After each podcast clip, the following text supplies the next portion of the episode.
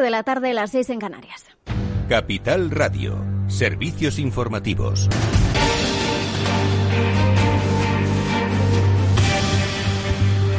¿Qué tal? Muy buenas tardes. Empezamos eh, con una de las noticias más importantes eh, del día y es que los presupuestos generales del Estado para 2021 han superado ese trámite más complejo tras ser aprobados por el Congreso de los Diputados. No es la votación definitiva ya que tienen que pasar por el Senado y volverán a la Cámara Baja a finales eh, de diciembre para ese visto bueno final, pero así el Gobierno de coalición los tiene prácticamente asegurados y con ello la estabilidad en esta legislatura. Unas cuentas que reemplazan a las aprobadas por el exministro de Hacienda, Cristóbal Montoro, en 2018, que se han ido prorrogando desde entonces. Para sacar adelante estas cuentas, el Ejecutivo ha recurrido a la mayoría que permitió la investidura de Pedro Sánchez. Esquerra, PNV y Bildu fueron los primeros grupos en dar el sí. Después se han sumado el PDCAT, Más País, Compromís, también Teruel Existe, Nueva Canarias y el Partido Regionalista Vasco. En total, 189 escaños. Eh, quienes se han mantenido en el no han sido ciudadanos y esto decía al respecto la ministra de Hacienda y portavoz del Gobierno, María Jesús Montero. En ningún caso ha sido así. Ha sido la propia decisión de Ciudadanos la que eh, los ha excluido del proyecto de presupuesto y se lo digo yo que he estado al frente de las negociaciones y que las conozco bien, por mucho que algunos quieran eh, decir o quieran apuntarse sobre esta cuestión, le puedo asegurar que ha sido decisión de esta formación política. Pues Partido Popular, Vox y Ciudadanos se han vuelto a unir en ese no a las cuentas. Los tres las han rechazado en parte por su contenido, porque creen que no son unas cuentas adecuadas para salir de la crisis que ha provocado la pandemia en nuestro país. Esto decía la portavoz popular Cuca Gamarra ante unos presupuestos que, lejos de no dejar a nadie atrás, nos van a llevar a todos por delante. Como hemos venido denunciando desde el Partido Popular, estos son los presupuestos generales del Estado que significan más impuestos, más gasto, más déficit, más, al final, deuda pública y más paro. Bueno, por razones económicas detrás, pero también por los apoyos de formaciones independentistas. Y continúa también el enredo en el Gobierno por la renovación del Consejo General del Poder Judicial. El vicepresidente Pablo Iglesias dice que no hay acuerdo entre Gobierno y PP. Detalles, Pablo Anzola. Sí, Iglesias ha hecho estas declaraciones en referencia a la afirmación que hacía el pasado lunes el ministro de Justicia, Juan Carlos Campo, que detallaba que solo quedaba hacer público ese acuerdo. El líder de Unidas Podemos ha defendido las propuestas que su partido ha presentado junto con el Partido Socialista en el Congreso para reducir las mayorías parlamentarias necesarias para renovar ese órgano. Decía esto hoy mismo en Televisión Española. Yo creo que ya está bien, porque son dos años y creo que estamos escuchando abiertas provocaciones. No hay ningún acuerdo nosotros creo que ya eh, estamos eh, agotando la paciencia, escuchando al Partido Popular. Cada vez que al Partido Popular le preguntan si hay acuerdo, dice que no hay acuerdo. Y si ellos dicen que no hay acuerdo, difícilmente puede haberlo. Y además dice abiertamente que mientras nosotros formemos parte del gobierno no puede haber acuerdo. Aún así, ha asegurado que sigue estando abierta la opción de pactar con el PP, aunque ha cargado contra su secretario general, Teodoro García Gea, por negarse a pactar con el Gobierno si Unidas Podemos es partícipe. Gracias, eh, Pablo. Pues miramos a los últimos eh, datos eh, de coronavirus. Sanidad ha notificado unos más de 10.000 casos en esta última actualización. Según Fernando Simón, no hay momento para relajarse. En concreto, Sanidad ha notificado 10.127 nuevos casos de COVID-19, 4.765 en las últimas 24 horas y 254 muertes. La incidencia acumulada en los últimos 14 días se sitúa en unos 240 casos por cada 100.000 habitantes. Como decimos ahora mismo, rueda de prensa del director del CAES, que dice que los datos eh, indican que estamos en una situación ahora mismo complicada y que no permite relajarse. Y por cierto, que eh, la compañía Moderna va a comenzar a evaluar también la eficacia y seguridad de su vacuna contra el COVID-19, pero en este caso en adolescentes de entre 12 y 17 años, según recoge el portal de ensayos clínicos de Estados Unidos. Se va a incluir a 3.000 adolescentes en este ensayo para su vacuna. Hasta aquí la información. Se quedan ya con eh, Eduardo Castillo con After Work a las 8 el balance con Federico Quevedo y mientras siguen informados como siempre en capitalradio.es. Capital Radio. Siente la economía. ¿Inviertes en acciones o ETFs habitualmente? Entonces esto te interesa. Invierte en acciones de bolsa española o extranjera sin comisiones, hasta 100.000 euros al mes. Entra ahora en xtb.es y abre tu cuenta 100% online en 15 minutos. Riesgo 6 de 6. Este número es indicativo del riesgo del producto, siendo uno indicativo del menor riesgo y 6 del mayor riesgo. Si estás pensando en cambiar tu hipoteca de banco, entra en cuchabank.es y consulta las condiciones de nuestra hipoteca fija, variable e hipoteca joven. Cuchabank, tu nuevo banco. Únete al periódico líder en el sector económico. Suscríbete a El Economista y recíbelo todos los días en tu casa o en tu correo electrónico. Más información en el 902 88 93 93 o en club del suscriptor arroba.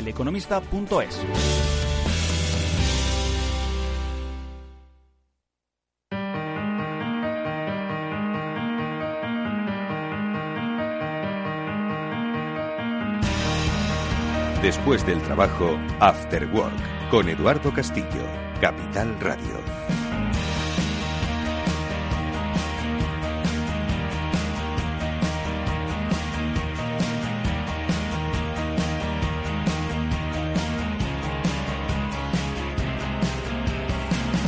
Buenas tardes amigos, bienvenidos un día más a este After Work que empieza aquí en Capital Radio y que hoy es un After Work especial. ¿Por qué? Porque celebramos la sexta edición de los premios IMM, la sexta edición de los premios que celebra la gestión del cambio en las organizaciones. Desde hace muchos años venimos eh, con una tradición ya de eh, reconocimiento a las personas junto con el Instituto de la Gestión del Cambio, en el que, bueno, pues eh, desde este programa, desde esta emisora, pero desde este programa especialmente hemos sido muy sensibles. La gestión del cambio son personas que quieren llevar a otras personas que forman parte de las organizaciones al futuro a través de los cambios. A nadie siempre se ha dicho, no nos gusta cambiar. No voy a usar la manida frase aquella de la zona del confort, ¿no? De la que nunca queremos salir. Es que se está muy a gusto en esa zona de confort. Sin embargo, los tiempos y hoy lo estamos viviendo cambian, nos hacen cambiar, nos obligan a cambiar. Bueno, pues las empresas gestionan esos cambios de manera ordenada para que sean eficaces y sobre todo las personas pues vayan de un sitio de confort a otro igualmente confortable. Y como decimos hoy vamos a conocer a quiénes eh, han sido las empresas que el Instituto de la Gestión del Cambio ha reconocido como los eh, impulsores del cambio este año. Lo hacemos como siempre con la ayuda de su principal responsable, que es Amanda Palazón. Amanda, buenas tardes, bienvenida. Hola, buenas tardes. Muchas gracias, Eduardo. Madre mía, sexta edición de los premios, ¿eh? Parecía mentira, ¿eh? Cuando empezamos, que además tú fuiste uno de los primeros premiados hace, mm. pues eso, seis Me sacaste de mi zona de confort, sí. y bueno, y fíjate, aquí hemos perdurado en el tiempo y eso es bueno, eso es un buen indicador. Bueno, unos premios que yo he dicho reconocen ¿no? a las instituciones, empresas, pues que, que gestionan de una manera ordenada sus, sus cambios, ¿no? Todas las empresas cambian, ¿no? Pero ¿por qué cambian? Hoy estamos cambiando una sociedad entera, una forma de relacionarnos, de pensar, pero las empresas, cuando esto algún día se acabe, seguirán cambiando ¿Por qué cambian? ¿Hacia dónde cambian las empresas? Bueno, nosotros ya sabes que hablamos siempre, además de la gestión del cambio en positivo, por tanto siempre vemos el cambio como una evolución, como un avance, como adaptarnos ¿no? a los momentos que vivimos y así es como lo proponemos y como acompañamos a las organizaciones. Bueno, pues son organizaciones que implementan proyectos, proyectos que tienen un principio, que son eh, gestionados por personas, que, insisto, se tienen que fijar en personas, ¿no? Yo creo que esa es quizás la base, ¿no? Eh, que no van a compartir con todos nosotros pues los premiados que hoy aquí representan a, las instituciones y que al final pues tienen que entender que hay personas que son impulsoras del cambio, hay personas que son un poco más reticentes, pero que al final tienen que ir acompañando, ¿no? Y yo creo que las diferentes eh, experiencias que nos van a contar desde Navantia, desde Tramitap, desde Rodilla, desde eh, Saint-Gobain o personas ¿no? que se han destacado ¿no? dentro de sus eh, eh, áreas de trabajo, como puede ser SEGRA, ¿no? la Sociedad Española de Graduados y Técnicos en Radiología, pues eh, emerge una figura, a la que luego conoceremos, como personas, ¿no? porque no solo son organizaciones, sino solo personas. Em, y luego, por supuesto, bueno, pues otras personas que ya desde hace, y empresas que desde, desde hace años son impulsoras del, cambio, como es el caso de, de Mafre. Bueno, pues con todo todos ellos, Amanda, vamos a conocerlos eh, y sobre todo que nos cuenten pues sus proyectos, sus eh, ambiciones y sus logros, ¿no? Efectivamente, eso es la razón de ser de los premios, dar visibilidad a todas las personas que están haciendo cada día que el cambio sea una realidad hacer que unos premios donde sean de alguna forma liderados por otros gestores del cambio. De hecho, hay una característica, todos los ganadores son luego parte del jurado durante dos años, con lo mm. cual el jurado está en constante movimiento y quiero hacer y darle las gracias al jurado de este año que ha, ha mirado 31 propuestas que hemos tenido este año, que son pues Dolores Marco de la Comunidad de Madrid, Madrid Digital, Fausto Caseta, Eva Levi, Ángel Urquinza de Santa Lucía, José Luis Jiménez, Víctor Moro de Mafre, María Ferro de Euromaster e Ignacio Mayagray de Torres eh, Watson. Pues a ellos gracias. ¿eh? De un ex jurado a unos futuros ex jurados. Es una pena ¿eh? que tenga solo lo de los dos años, porque a mí me gustaba esto de seleccionar empresas. ¿Qué le vamos a hacer? bueno, pues el primero de los premios en la categoría eh, de gran empresa, de impulsora del cambio, ha sido para Navantia, una compañía pues con un fuerte peso en nuestro país, muy importante en eh, muchas zonas de nuestro país, que de alguna forma todavía eh, refleja la importancia que ha tenido la industria naval en nuestro país y que va a tener, y que va a tener precisamente por los proyectos de cambio. Bueno, pues ellos han recibido el reconocimiento a empresa impulsora del cambio en el área de Gran Cuenta y su responsable, que va a estar aquí para recoger el premio y compartirlo, pues en este caso con los oyentes, es Tamara Codón, que es responsable de desarrollo y gestión del cambio del área de recursos humanos de Navantia. Buenas tardes, Tamara. buenas tardes. Enhorabuena por ese premio. Muchísimas gracias. Oye, ¿cómo habéis cambiado en Navantia? Porque venís de es una empresa que tiene su que tiene su historia, que tiene sus procesos en un, en un sector duro, cambiante de una economía globalizada, competitiva. ¿Y qué es lo que habéis hecho en Navantia para cambiar y para ser reconocidos con, este premio? Muy bien, pues lo primero, de nuevo, muchísimas gracias porque estamos muy contentos de tener este reconocimiento, el equipo y todos los que formamos la, la compañía, ¿no? que lo hemos recibido con muchísima ilusión, aunque todavía no lo podíamos contar. Pues Navantia se encuentra en un momento precioso, muy bonito, muy ilusionante. Como dices, es una empresa con más de 300 años de antigüedad, pero que desde hace tres años se encuentra inmerso en un plan estratégico muy importante para la sostenibilidad y para el futuro de la empresa y del sector naval por el peso que precisamente pues has comentado que, tenemos. ¿no? En este plan estratégico tenía tres pilares muy importantes. Uno que, tiene que ver con la internacionalización y los nuevos productos y servicios que la empresa tiene que ofrecer al mercado otra parte que tiene que ver con, productividad, eh, eficiencia, eh, procesos 4.0, digitalización y otro pilar que tiene que ver con el rejuvenecimiento de la plantilla, la adquisición de nuevas competencias y, un marco laboral renovado, ¿no? Con lo cual, pues era muy importante para nosotros, dentro de estos objetivos estratégicos, tener una dimensión más en el plan estratégico que es la evolución cultural. Con lo cual, en ese, en ese plan eh, pues encuentran diferentes iniciativas de cambio, de evolución cultural, para que todos los que forman Navantia pues sean capaces de abordar todos estos retos y todos estos objetivos pues de manera exitosa, ¿no?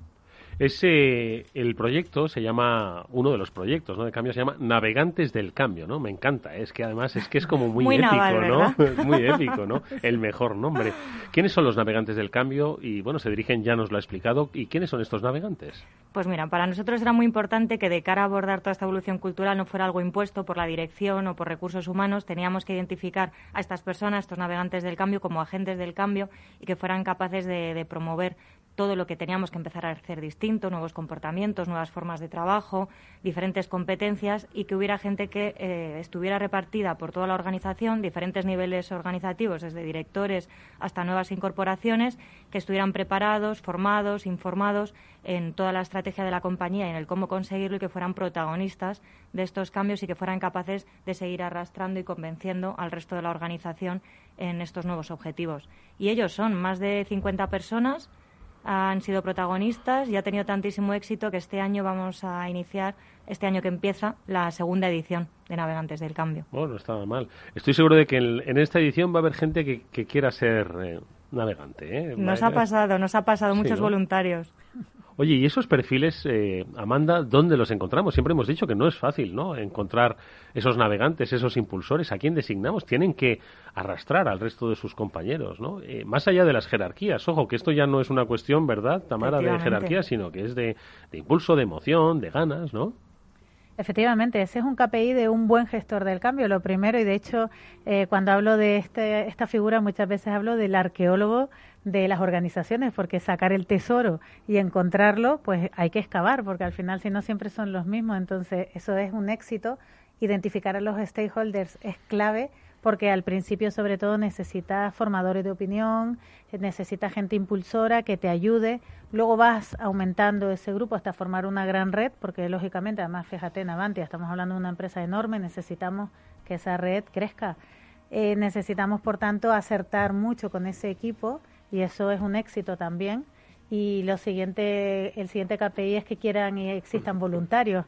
Ya sabes que ahora eh, ya se dice que ahora lo importante no es que el cliente te compre, sino que repita y te recomiende.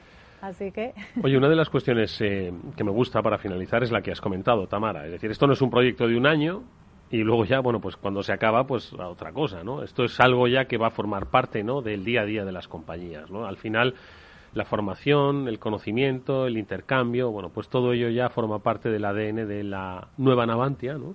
Y de aquí a, pues esos nuevos horizontes, a ir cartografiando un poco el futuro de la compañía, ¿no? Sí, sí, sí. A ver, la verdad que los navegantes no se querían despedir, los de primera, la, la primera edición decían. como, los como los jurados del premio, que no nos queríamos igualito, decían, que ¿podemos unirnos a la segunda? Queremos eh, mantener la red con la primera edición, con la segunda y seguiremos adelante. No sé si en la forma de navegantes del cambio, con los años esto evolucionará en otro nuevo concepto, pero lo que sí que tenemos claro es que todas las personas que forman la empresa tienen que ser protagonistas de una manera u otra y, este es muy buen ejemplo. No te lo he preguntado, ¿cuántas personas formáis parte de Navantia? Pues de Navantia ahora está habiendo muchos cambios, ahora estamos en torno pues a 4.000 empleados. Vaya, eso sí que sí que es un buen marco, sí que es un buen marco. Pues nuestra enhorabuena a Tamara Codón, responsable de Desarrollo y Gestión del Cambio del área de recursos humanos de Navantia, por este premio a la gestión del cambio como gran empresa. Mucha suerte para el futuro, que naveguéis bien y que, bueno, pues que las olas, que siempre serán grandes, pues que las eh, podáis eh, sortear con, con éxito. Mucha suerte. Muchísimas gracias. Y de la gran empresa nos vamos a la pequeña, a la pyme, porque esa, Amanda, es otra de las categorías que aquí no solo son las grandes empresas, ojo, las que eh, cambian, sino que por muy pequeños que seamos, podemos cambiar igualmente y ayudar a otros a cambiar, ¿no? Efectivamente, el cambio nos atañe a todos, sea grande o pequeño, se aborda de forma diferente, eh, está claro. Sin embargo, hay patrones que son iguales y las dificultades son iguales porque efectivamente el desafío del cambio son las personas. Bueno, pues quien ha recibido el premio a la empresa impulsora del cambio en la categoría PYME, en la categoría pequeña y mediana empresa, es Tramit App, una empresa de software de recursos humanos que ayuda a empresas a impulsar el teletrabajo, ojo, que ya esta palabra pues la incorporamos a nuestro diccionario, y sobre todo a llevar la transformación digital. Cuando algún día esto ojalá se acabe pronto, estas palabras teletrabajo y transformación digital de las pymes pues seguirá presente. Blanca Cabanas es socia cofundadora de Tramitap. Blanca, ¿qué tal? Buenas tardes, bienvenida. Buenas tardes, ¿qué tal? Y lo primero de todo, enhorabuena igualmente por ese reconocimiento. ¿Quién es Tramitap? Yo lo he definido como una empresa de software de recursos humanos, pero ¿qué hacéis exactamente? Pues bueno, nosotros precisamente lo que hacemos hemos eh, con nuestro software es ayudar a otras empresas a esta transformación digital. Nosotros eh, vimos en que en el mercado o sea, eh, eh, no existían herramientas sencillas que no fueran tediosas de implementar. Eh, nos hemos basado sobre todo en la experiencia del usuario y del empleado para buscar una manera de ayudar a otras empresas a que su transformación digital comience por, por recursos humanos, precisamente, que es el que tiene que ser el líder en esa transformación digital dentro de las empresas. Fíjate que cuando yo empecé hace nueve años ya casi que fundamos el instituto, empezamos por, por la parte de tecnología, porque ellos tenían claro que la gestión del cambio era fundamental y en aquel entonces recursos humanos efectivamente casi no era gente de cambio. Sin embargo, con el tiempo y como debe ser, al final las personas de recursos humanos son los expertos en personas. Han empezado a incorporarse y claro, evidentemente ellos ya detectan y saben las necesidades reales y nosotros tenemos, de hecho, una fórmula de implantación que, que nos da mucho éxito, que es partir de la tecnología hacia el comportamiento, en lugar de hacerlo al revés. Con lo cual, ahí claramente... ¿Cómo es eso de la tecnología hacia el comportamiento, Tamara? Oye, Blanca, perdón, estoy en Navantia todavía. Pues al final eso, pues el, el, poder dar herramientas digitales a las empresas para que toda esa transformación y esa comunicación con sus empleados y pues sea de una manera muy sencilla y, por ejemplo, sin ir más lejos, ahora con toda esta crisis que hemos tenido con el COVID, pues qué mejor que estar digitalizados y poder eh, comunicarte con tus empleados o tener una fluidez y que directamente es de recursos humanos que se ha puesto en primera línea, sin lugar a dudas en este momento, eh, pues puedan hacerlo y han liderado este, este momento del COVID. Sí, es cierto. Yo, fíjate que eso que dices recursos humanos se ha puesto en primera línea. Recursos humanos es el gran comprendido, el gran incomprendido, el gran temido. Es decir, son muchas, ¿no? Los adjetivos que podrían definir al, a los departamentos que, que, gestionan a las personas dentro de una organización. Pero efectivamente, en este tiempo de pandemia, de adaptación, pues han sido ¿no? los, los que han estado en primera línea, bueno, pues tratando de controlar emociones, de controlar recursos, de controlar eh, la propia gestión de la organización y e indiscutiblemente ha sido la tecnología no la que la que les ha ayudado pero bueno con ese impulso no entonces yo creo que es un es, es digno de, reconocer no el, trabajo que han que han tenido especialmente durante el confinamiento todavía ¿eh? hay, hay, muchos retos no en materia laboral los que los que están sobre la mesa pero hay que reconocerlo no sí sí muchísimos Sí, sí, efectivamente. O sea, tú piensas que para llevar a cabo una transformación, que es la suma de la gestión del cambio, ¿no? de pequeños procesos de gestión del cambio, se necesita abordar tres cosas fundamentalmente. Lo primero, las personas y las personas con sus emociones, y ahí es donde tiene que estar recursos humanos. Lo segundo, procesos. Si no cambian los procesos, realmente al final no hay grandes cambios, necesitas que, eso cambie. Y luego la tecnología, que es la verdadera impulsora. Lo que pasa que la, la tecnología tiene que ser ubicua, no es el, lo inicial, sin embargo tiene que estar y es la que nos está impulsando a todo esto, ¿no? Y esa suma la tiene que coordinar alguien. Y ahí donde está el gestor del cambio, si puede ser de recursos humanos, mucho mejor. Y ahora el siguiente paso que nos queda es hacer equipos transversales en las organizaciones, donde todos colaboren porque todos son importantes, todas las visiones.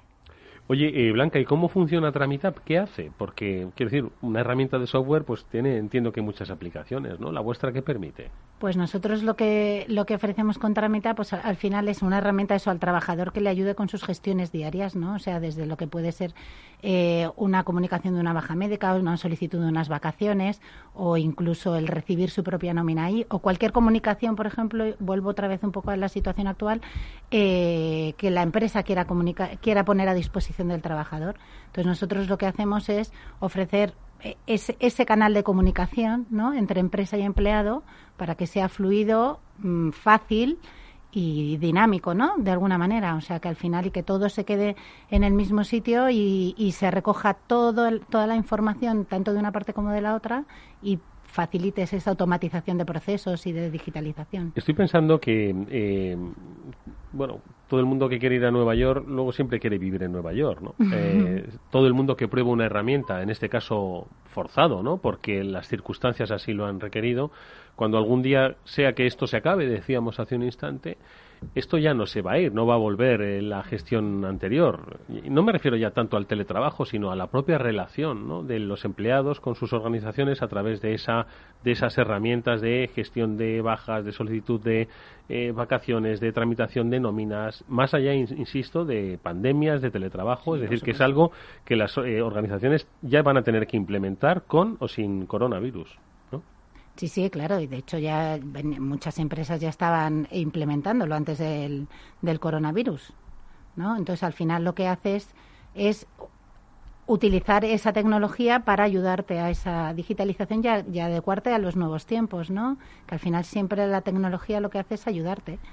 ¿Sabes que el COVID se denomina un cisne negro? ¿Has oído este concepto? Es un, concepto de Nassim Taleb y claro, él al final lo que te dice es que lo que sí hemos conseguido en esta temporada es que personas que a priori podían ser más, eh, más resistentes o estar más, eh, más resistentes, pues se han incorporado, con lo cual hemos conseguido avanzar digitalmente. Bueno, se habla hasta de cinco años con respecto a, a, antes pre-COVID, en la época pre-COVID.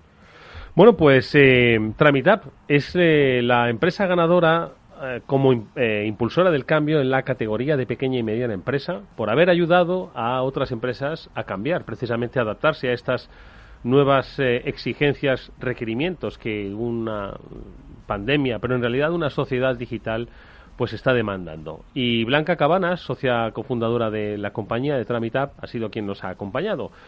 Lo dicho, enhorabuena, muchísima suerte para el futuro, que sigáis ayudando en realidad a empresas, sí, a departamentos de recursos humanos, sí, pero en realidad a personas, a que tengan una relación un poco más fluida, directa, ágil con sus organizaciones, bueno, pues a través de la tecnología, porque al final es lo que nos interesa, llevarnos bien con nuestra empresa. Gracias, mucha suerte, Blanca, para el futuro. Muchísimas gracias a vosotros y gracias por el premio. Muchas gracias. Y nosotros, pues vamos a enseguida saludar a mm, más premiados que vienen de otras categorías.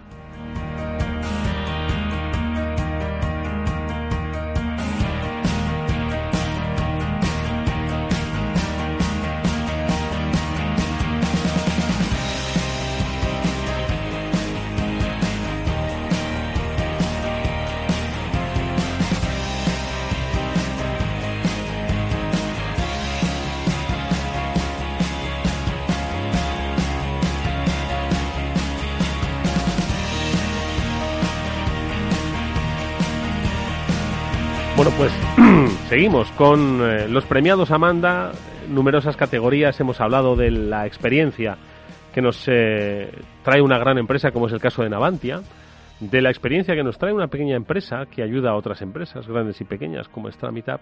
Hoy nos vamos con, en realidad, otra gran empresa, pero en realidad no ha sido premiada, no ha sido reconocida como gran empresa, sino por el concepto de empresa familiar. Y los proyectos que han desarrollado pues para intentar cambiar las cosas, que no solo es cambiar la empresa, sino intentar cambiar la sociedad en la que en la que vivimos, porque ojo, las empresas están pues para cambiar ellas mismas, pero sobre todo pues para impactar en la sociedad y si es posible cambiarla mejor, que falta nos hace.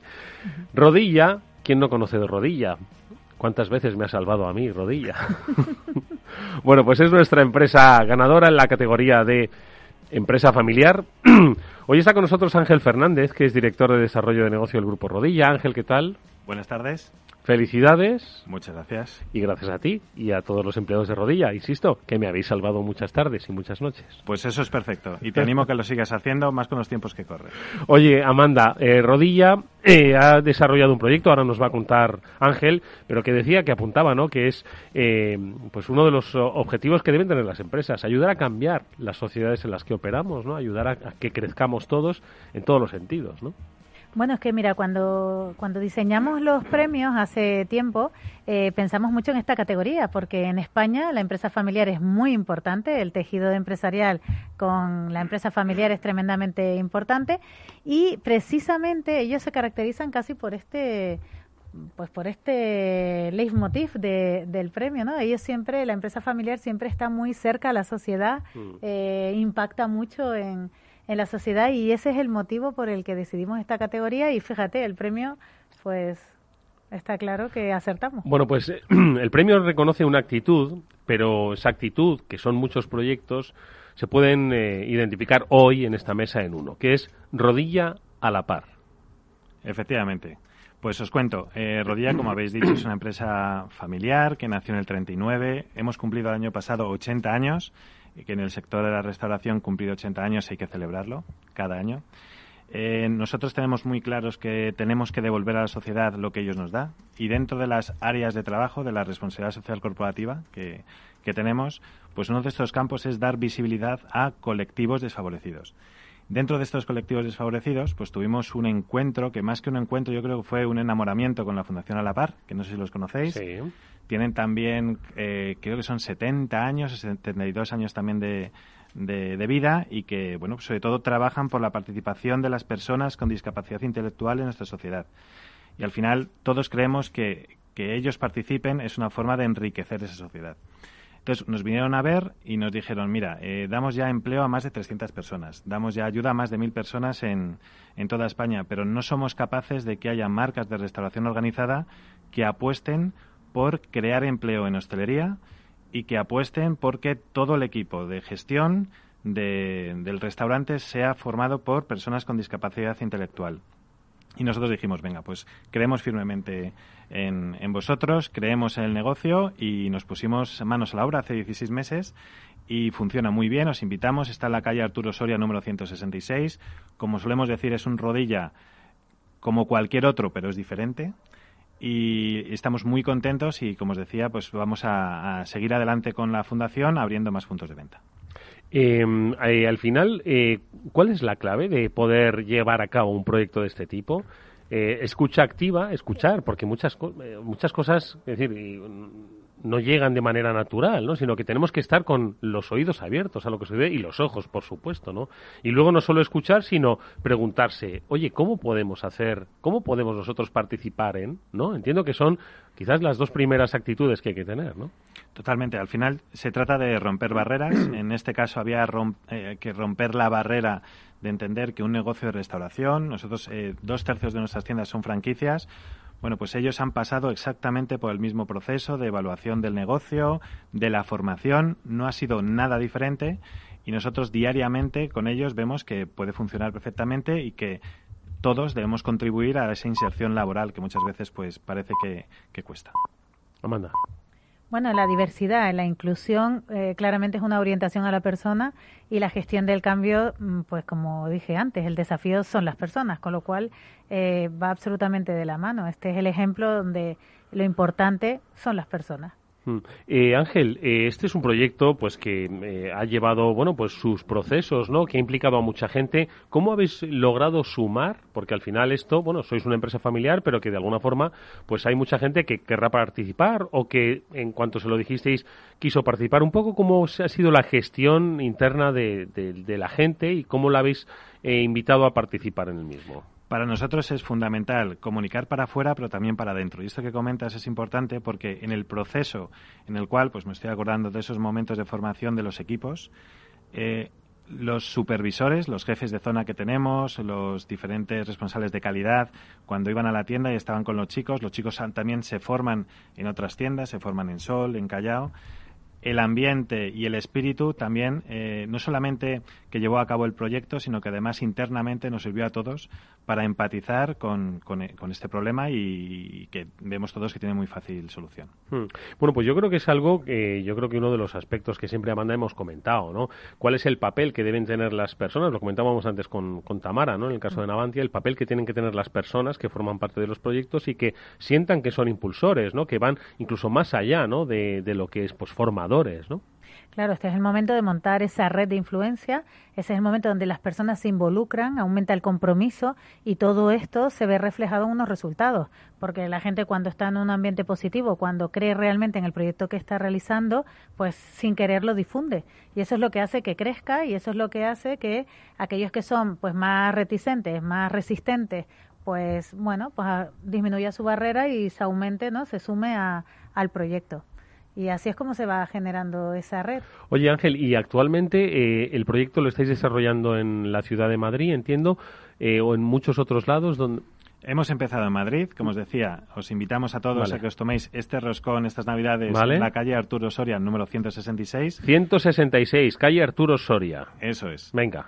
Y eh, como os decía, ahora mismo la verdad que el sector, como sabéis todos, está sufriendo mucho, pero sí que hay proyecto de abrir nuevos puntos de venta con la Fundación. Eh, en principio en Madrid, pero por supuesto sabéis que la Fundación opera a nivel nacional, incluso internacional.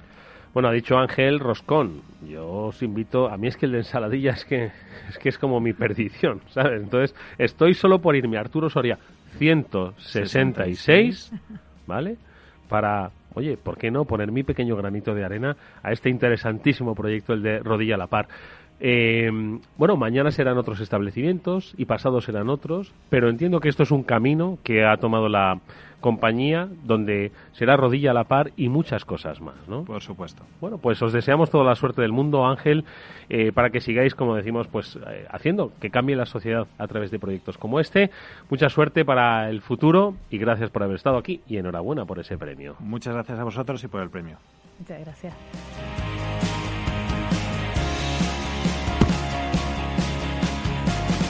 Bueno, y no solo son empresas, sino que son personas. Bueno, son personas, pero que al final representan a empresas. Y como persona, hoy también tenemos un premiado, eh, eh, persona impulsora del cambio. Esta categoría, Amanda, ¿qué es lo que refleja? ¿Qué es lo que de alguna forma quiere reconocer? Bueno, pues hay organizaciones, se organizan equipos de gestión del cambio, esa es una opción y es lo que hemos hablado, pero también hay personas que desde su entorno y desde la zona que tiene a su alrededor, pues genera esa sensación de, cambio, de necesidad, eh, impulsa y bueno, en el caso que vamos a hablar ahora, eh, vamos a, a, incorporar nuevas palabras claves en la gestión del cambio, innovación, gestión de la incertidumbre y acompañamiento durante ese proceso de la gestión del miedo. Bueno, pues eh, esa persona impulsora del cambio es eh, Miguel Ángel de la Cámara, que es director creativo de radiología y product manager de Vox Camp Radiología, representando a la Sociedad Española de Graduados y Técnicos en Radiología. Miguel Ángel, ¿qué tal? Buenas tardes, bienvenido. Muchas gracias, buenas tardes. Oye, eh, ¿quiénes sois vosotros? ¿Qué sois? Eh, ¿Segra quién es? Bueno, Segra es una sociedad que aglutina a graduados y a técnicos. Eh, en España somos técnicos de radiología, formación profesional grado superior, que por cierto somos la única, el único país de Europa y probablemente casi de, todo el mundo ah, occidentalizado y bueno y moderno en el que los, los que hacemos la obtención de la imagen médica en radiología no estamos en entorno universitario y pues, es una sí sí sois los que en realidad luego nos dejáis solos ante el peligro. Dice quédate ahí y tú no te muevas digo pues se va todo el mundo no bueno depende de, depende de qué prueba depende de qué prueba. Depende, depende. qué pasa por eso se llama Segra porque ya hay técnicos que se han graduado en radiología como es la presidenta Eva Alfayate que está por aquí también y que y estamos ahora mismo una mixtura ¿no? en ese sentido. Pero bueno, lo, eh, es verdad que nos gustaría que fuéramos que fuéramos todos graduados y fuéramos universitarios porque tendríamos creo, creo que cambiaría también el servicio de radiología. Oye, cambiaría muchísimo. y por qué por qué eres una persona impulsora del cambio qué te impulsa a cambiar yo qué sé yo qué sé. La verdad que yo agradezco muchísimo me he encontrado muy sorprendido por esta situación y, y es verdad que Bosca en Radiología es un proyecto basado en innovación social. Claramente, tiene todos los conceptos que podemos incluir dentro del mundo de la, de la salud. Y que bueno pues es un equipo yo quizás yo represento un equipo de personas no que diseñé un poco el plan hace como cuatro años por ahí y, me han ido acompañando no sé. Pues Iván eh, Merche ah, Leo está también eh, Nico Rodrigo no son gente amigos gente que estamos en la profesión hay radiólogos hay técnicos hay graduados y, incluso pacientes ¿no? que han estado por aquí en, las cinco ediciones que hemos hecho ya. ¿no? Y, ya digo que está basado en la innovación social, claramente. Eh, eh, Vox Camp Radiología. Sí. ¿Qué es? nos inventamos realmente, porque Box es caja en inglés y Camp es una especie de un evento donde te juntas, ¿no? Y entonces lo que queríamos era precisamente salir de la caja. Ah, era darle la vuelta a las palabras, ¿no? Jugar con la creatividad. Y en realidad lo que queríamos era... Eh, juntarnos, empezar a hacer pensamiento crítico sobre qué estamos haciendo en radiología. Porque en la radiología, como muchos servicios sanitarios, como, mucha, como muchas unidades de gestión clínica, como muchos mm, sitios donde se trabaja atención primaria, hospitalizada, da igual, eh, trabajamos no en entorno COVID, sino antes, ya hace mucho tiempo, trabajamos con muchísima saturación asistencial. Y entonces que, es, de sobra conocido que tú no puedes cambiar las cosas, no puedes mirar qué está pasando a tu alrededor si estás continuamente saturado. Y si estás continuamente saturado, ah, el, error sucede, sucede que no atiendes como tienes que atender al paciente, no colaboras como tienes que colaborar con tus compañeros, puedes olvidar cosas, suceden cosas cuando tú tienes una saturación. La, la psicología cognitiva lo dice claramente. ¿no?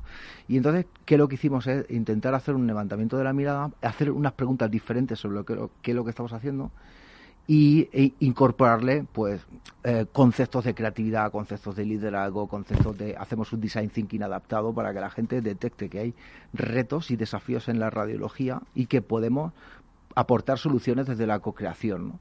Y llevamos cinco ediciones, cinco hospitales de España. Nos hemos quedado atascados este año, que teníamos ya ediciones planteadas. Y realmente yo creo que, este modelo es exportable a cualquier, eh, no solamente de radiología, en cualquier sitio donde hay personas que estamos trabajando. De hecho, en, nuestro modelo eh, llevamos a pacientes y que nos cuenten, porque una de las, de las partes fundamentales de averiguar qué es lo que estás haciendo es situarte en el modo empático, ¿no? Y preguntarle a quién le estás haciendo las cosas, a quién estás haciendo tu producto y tu servicio.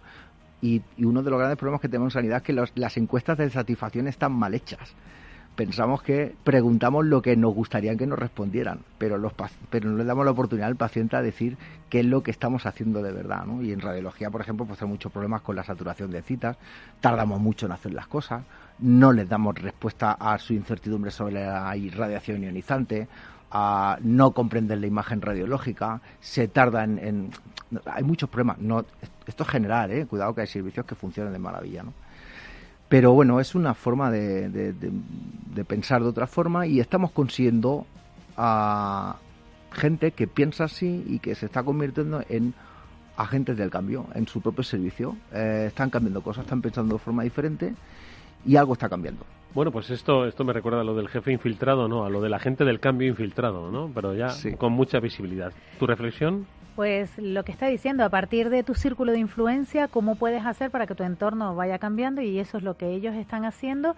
Y otra cosa que hacen muy bien es la comunicación, la difusión, tanto en redes como en cualquier entorno, que es también muy importante que la gente conozca que todo esto se está haciendo y que se piensa en esa experiencia de paciente. Bueno, pues eh, nuestra enhorabuena, Miguel Ángel, por este reto, mucha suerte para el futuro y, como digo, pues muchos éxitos.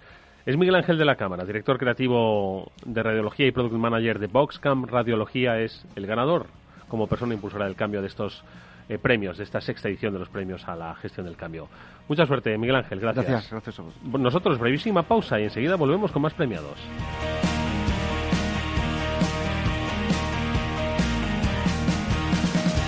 After Work con Eduardo Castillo. Y una información para los inversores, XTB elimina las comisiones. Con XTB puedes comprar y vender acciones y ETFs con cero comisiones. ¿Has oído bien? Cero comisiones hasta 100.000 euros al mes. Entra en xtb.es y abre tu cuenta en menos de 15 minutos. El proceso es 100% online y vas a poder comprar y vender cualquier acción por cero comisiones en xtb.es. Riesgo 6 de 6. Este número es indicativo del riesgo del producto, siendo 1 indicativo del menor riesgo y 6 del mayor riesgo.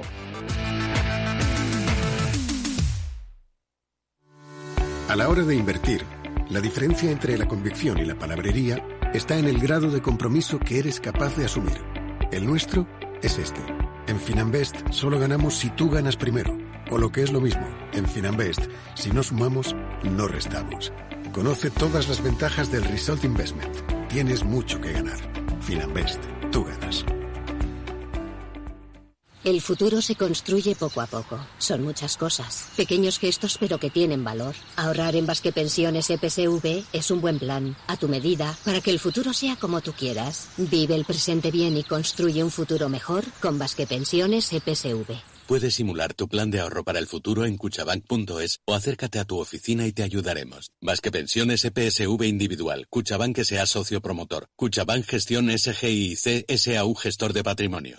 Un portero cuelga los guantes, pero solo una leyenda como Iker Casillas puede colgar las alas. Colgar las alas, la serie documental de Iker Casillas original Movistar Plus. 27 de noviembre, estreno de doble episodio y cada viernes en Movistar Plus. Eduardo Castillo en Capital Radio. After Work.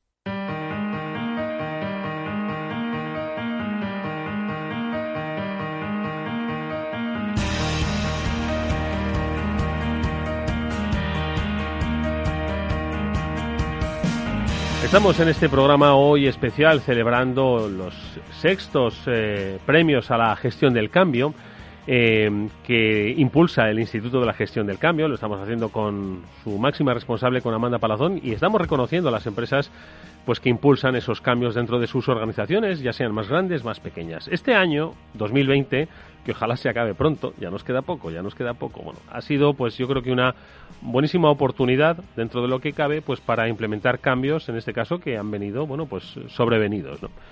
Y mm, así lo habéis querido reconocer en una categoría nueva, obviamente, ¿no? Merecía la pena, ¿no? Eh, creo que, pese a lo que ha pasado, ha habido un aprendizaje que muchas empresas se han llevado y que han implementado precisamente en la gestión del cambio, ¿no?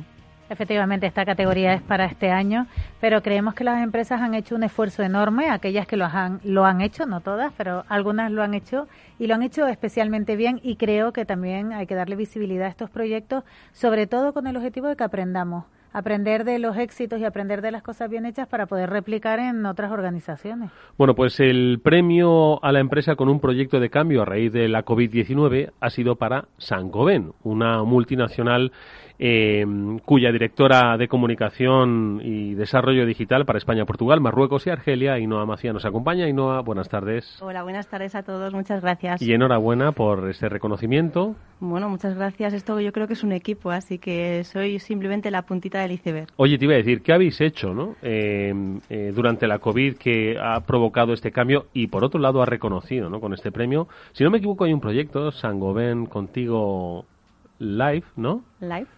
Eh, que es el que pusisteis en marcha. ¿Qué es exactamente? ¿Qué, ¿Cómo lo aplicasteis? ¿Por qué lo aplicasteis? Bueno, Sangoban en, en España y Portugal eh, somos alrededor de unas 6.000 personas con una gran diversidad. Tenemos almacenes de distribución de materiales, tenemos fábricas, tenemos oficinas, obviamente, de gestión. Y tenemos tal diversidad que, que nos obliga a, a crear proyectos diversos, valga la redundancia. Normalmente la seguridad y la salud de los trabajadores viene dada casi en el ADN de, de Sangoban. Eh, la, lo que sucede en una fábrica, esos protocolos se aplican casi de manera directa, aunque parezca una exageración, en las oficinas. Así que cuando el COVID nos, nos vino, llegó de repente y sin esperarlo, obviamente, eh, sabíamos que la parte de protocolos, el equipo de HS, en, en, en un periodo de tiempo muy, muy corto, iba a alinearse como un ejército, iba a compartir, iba a trabajar, iba a crear esos protocolos, iba a cuidar de las personas que iban a estar en, en servicios esenciales, porque algunas de nuestras fábricas seguían trabajando incluso durante el confinamiento más, más severo, más duro. Pero claro, ¿qué sucede con esas personas que de repente se tienen que ir a casa con un periodo muy corto de aviso en el que su espacio de trabajo eh, se convive con, con, su día a día, con su familia, con las personas que están a su cargo, con el espacio reducido, eh, tienen que trabajar en una situación que desde luego ni es conocida ni muy probablemente es eh, fácil. ¿Y qué hace la empresa en ese momento? ¿Cómo llega a ellos? Así que lo que decidimos fue eh, crear un programa que se llamaba Sangoban Contigo Live, en el que intentábamos estar cerca de ellos, acompañarles, ofrecerles ayuda, apoyo. Así que comenzó un poco con la, con la idea de generar un festival de actividades, pero conforme más lo pensábamos y más veíamos cómo evolucionaba la pandemia, vimos que la generación de los químicos en el cerebro, los químicos naturales del cerebro para la felicidad, iban a ser la clave. Eh, la serotonina, la endorfina, Claro, pero ¿cómo generamos endorfina o serotonina si no podemos salir a la calle, si no, no, no nos podemos relacionar? Así que lo que hicimos fue un programa en el que ofrecíamos actividades súper diversas, cada semana un poco con la idea de generar o activar ese químico, eh, pues generar eh, alegría, felicidad, eh, sentimientos de, de acogimiento. Eh, estar haciendo deporte en familia con las personas que nos rodeaban, en los espacios que teníamos que nuestras casas nos permitían. Así que día a día, semana a semana, íbamos incluyendo nuevas actividades. Eh, había deportivas, como digo, pero también había lúdicas, también había para desarrollar eh, la creatividad, los mandalas, manualidades, había actividades psicológicas. Hubo un momento en el que todos nos, cuando nos marchamos pensábamos 15 días y ya nos vemos enseguida, tranquilos. Claro, 15 días, 3 semanas, 4 semanas, ¿qué sucede ahí? Así que seguimos ofreciendo más actividades y seguimos viendo que cada vez eh, había más personas que se unían a nosotros, incluso que compartían. Una cosa que no he dicho, esa diversidad de conexión significa que no todo el mundo tiene acceso a la red Sangoban. Estábamos en nuestras casas o en casa de nuestros padres o con nuestra familia, así que utilizamos un canal y las redes sociales, en este caso el canal de YouTube, y todo, todo el contenido lo subíamos. ¿Qué, ¿Qué, sucedió? Bueno, pues eh, en las primeras dos semanas teníamos más de 75.000 visitas. Madre mía. Así que empezamos a subir contenido, compartíamos vídeos, eh, creábamos vídeos de cómo salir a la calle, cuando al principio veíais que las normas cambiaban, sí. cómo salir con los niños, cuáles eran las franjas horarias, cómo limpiar la compra, que era todo un, un tutorial. Bueno, pues fuimos creando contenido que era de utilidad tanto para su día a día como para sus familias, para sus amigos y para ellos. Al final queríamos seguir, estábamos empeñados en, en, seguir en contacto con ellos y, y continuar eh, muy cerca, muy cerca, aunque fuera a la distancia.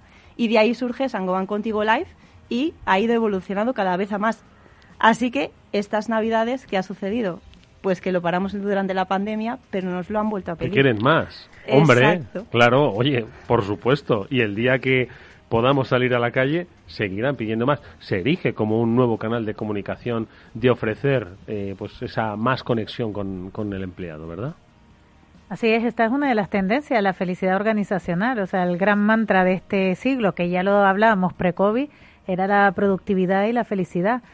Ahora todavía más, la, la gestión del cambio está ahí, ya sabes que siempre hablamos de la gestión del cambio en positivo, las emociones, las personas, y bueno, pues un claro ejemplo de que las personas luego lo demandan, y estamos hablando de perfiles diversos, o sea, no estamos hablando de un perfil concreto ni tecnológico, que en estas cosas siempre nos vamos a la línea de empresa Google, pues no, es una empresa industrial y como somos todos personas, todos queremos lo mismo. Entiendo que hay que hacer una cosa, no para esto, hay que atreverse.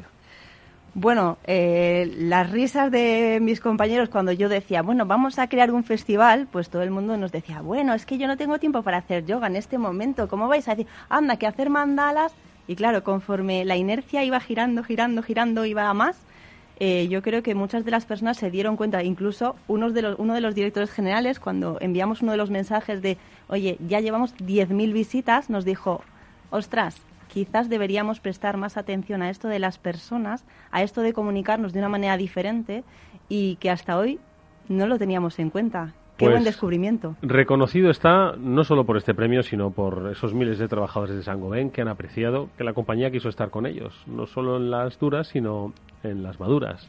Y por eso también nosotros os damos las eh, eh, felicitaciones por ese proyecto interesantísimo que habéis desarrollado en Saint-Gobain. Ainhoa Macía es directora de Comunicación, Desarrollo Digital para España, Portugal, Marruecos y Argelia de Saint-Gobain, de la compañía. Gracias, enhorabuena, de verdad. Muchas gracias a vosotros. Hasta pronto. Bueno, y nos vamos con una última categoría que también es una categoría especial, Amanda.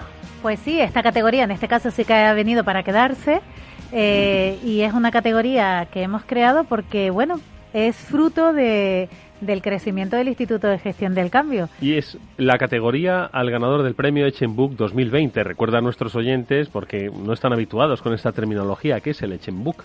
Pues es el Human Change Management Body of Knowledge, que es una certificación que operamos en 30 países. Somos la comunidad más grande de gestores del cambio profesionales del mundo.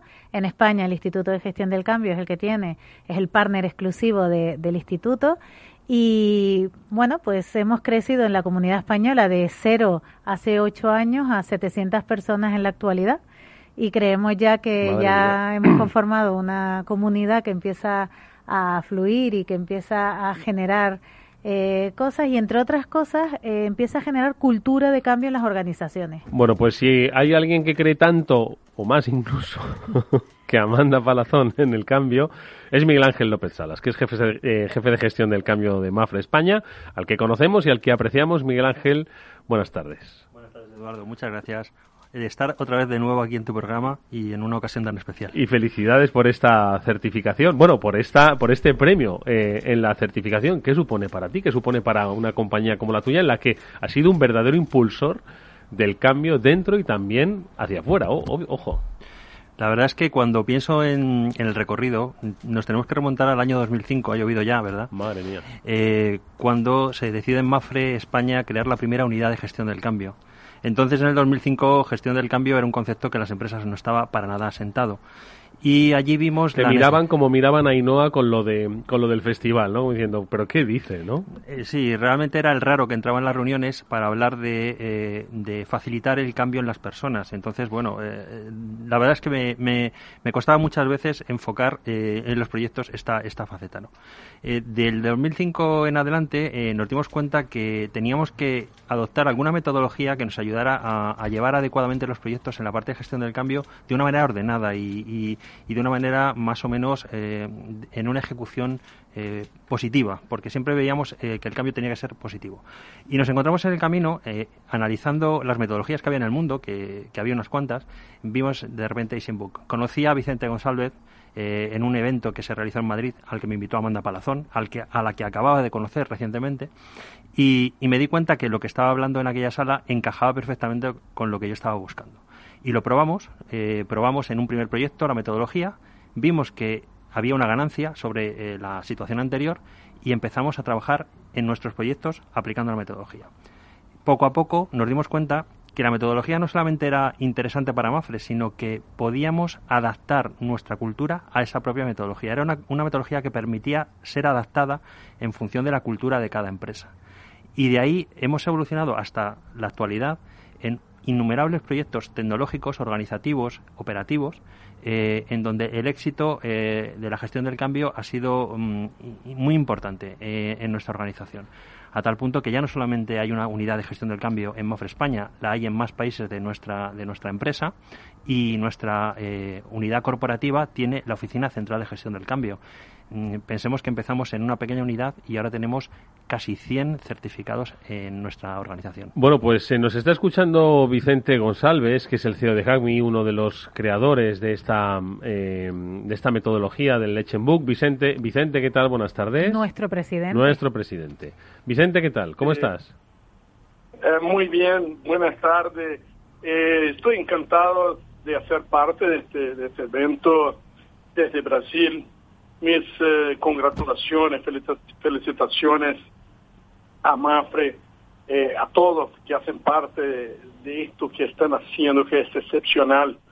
Eh, con nuestra experiencia que tenemos en este, más de 30 países donde trabajamos, lo que vemos es que gestionar el cambio y el factor humano es algo que va a hacer mucha diferencia para las organizaciones para lograr sus objetivos estratégicos, porque las organizaciones están hechas de personas que desarrollan y venden productos para clientes que son personas.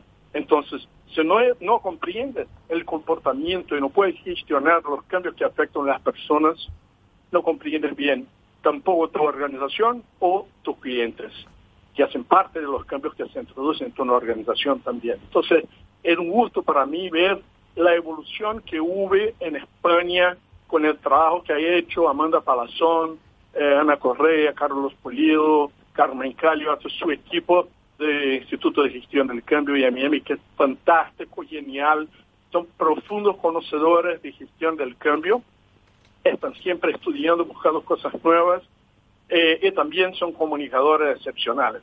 Y esto no, nos deja muy feliz porque nuestra misión es compartir conocimiento para apalancar los cambios organizacionales a través de los cambios humanos. Por esto somos Human Change Management Institute, Human antes de todo.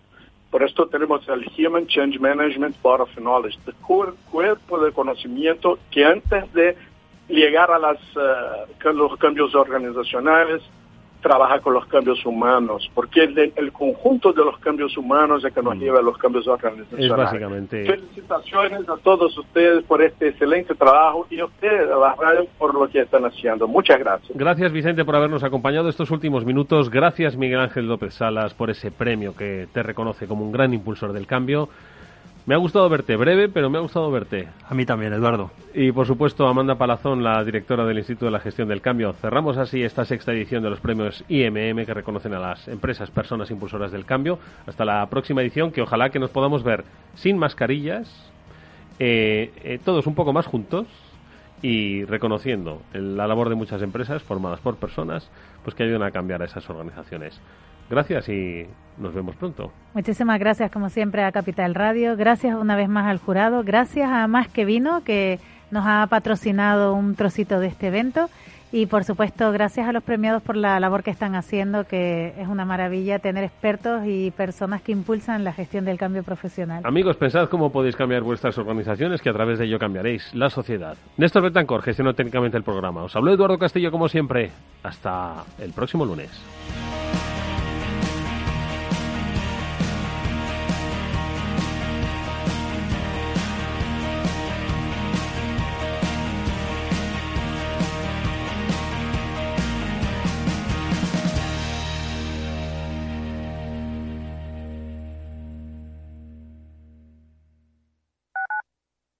Tu radio en Madrid 105.7, Capital Radio. Memorízalo en tu coche. Cuidado en las reuniones familiares. Estoy harta de no poder reunirme con mi gente como yo quiero. Igual que mi abuela, que esta es la última reunión familiar en la que estará. La contagié de COVID el otro día y la enterramos hoy. Comunidad de Madrid. Esto te estás perdiendo si no escuchas a Luis Vicente Muñoz en Capital, La Bolsa y la Vida. Si esta fuera mi, la inauguration speech de John Fitzgerald Kennedy, pues diría que no se pregunten ustedes qué puede hacer la seguridad social por ustedes, sino qué pueden hacer ustedes por la seguridad social. Pues después de 130 años, la seguridad social, que ha servido admirablemente bien a la sociedad y a la civilización, está exhausta.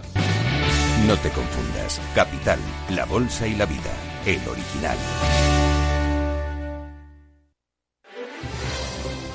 Si quieres entender mejor todo lo que rodea nuestro sector alimentario, tienes una cita en La Trilla.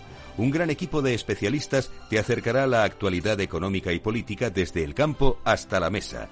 Conocerás sus principales innovaciones sin olvidar las producciones más tradicionales. Los sábados de 8 a 9 de la mañana con Juan Quintana, La Trilla de Capital Radio.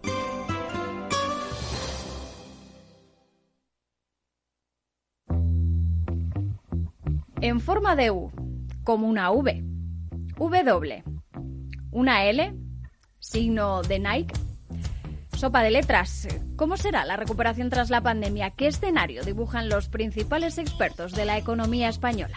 La evolución global de la curva de la propagación de la pandemia es preocupante. Es preocupante. Los posibles escenarios económicos en Capital Radio.